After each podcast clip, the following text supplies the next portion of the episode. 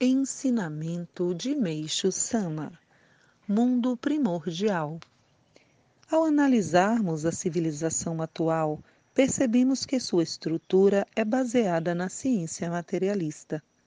Escreverei minuciosamente sobre este assunto. Antes, contudo, é preciso conhecer a constituição do universo. Serão dispensados os detalhes que não se relacionam diretamente com o ser humano, abordando-se apenas os pontos mais importantes.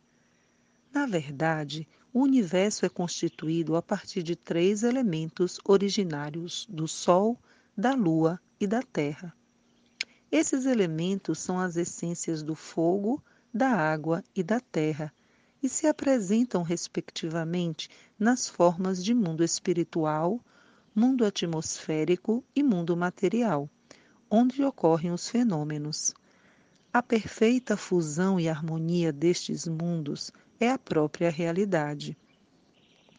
Até agora, só dois dos três mundos existentes eram conhecidos, isto é, o mundo atmosférico e o mundo material ignorava-se a existência de outro mundo, o mundo espiritual.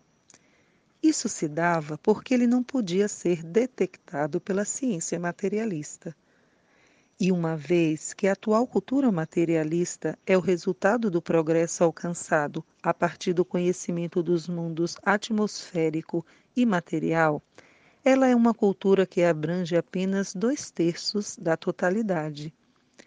Surpreendentemente, o mundo espiritual, justamente aquele que até hoje veio sendo considerado inexistente, na verdade é o centro da força fundamental, sendo mais importante que os outros dois mundos juntos.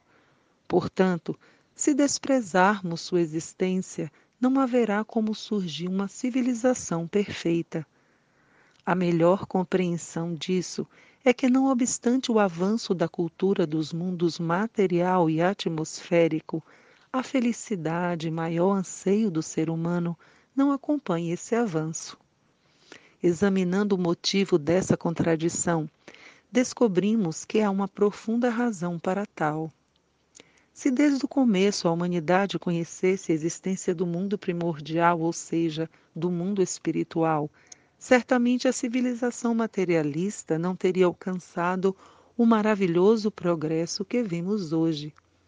Foi exatamente porque ela ignorou o mundo espiritual que nasceu o pensamento ateísta, que deu origem ao mal e, consequentemente, teve início a luta entre o bem e o mal. Atormentada pelo sofrimento decorrente dessa luta, a humanidade forçosamente precisou fomentar o progresso da cultura materialista. Pensando bem, o que isso seria senão um profundo plano de Deus? No entanto, caso seu desenvolvimento ultrapasse determinado limite, corre-se o risco de ver o colapso da cultura. Em 4 de julho de 1951, Alicerce do Paraíso, volume 1.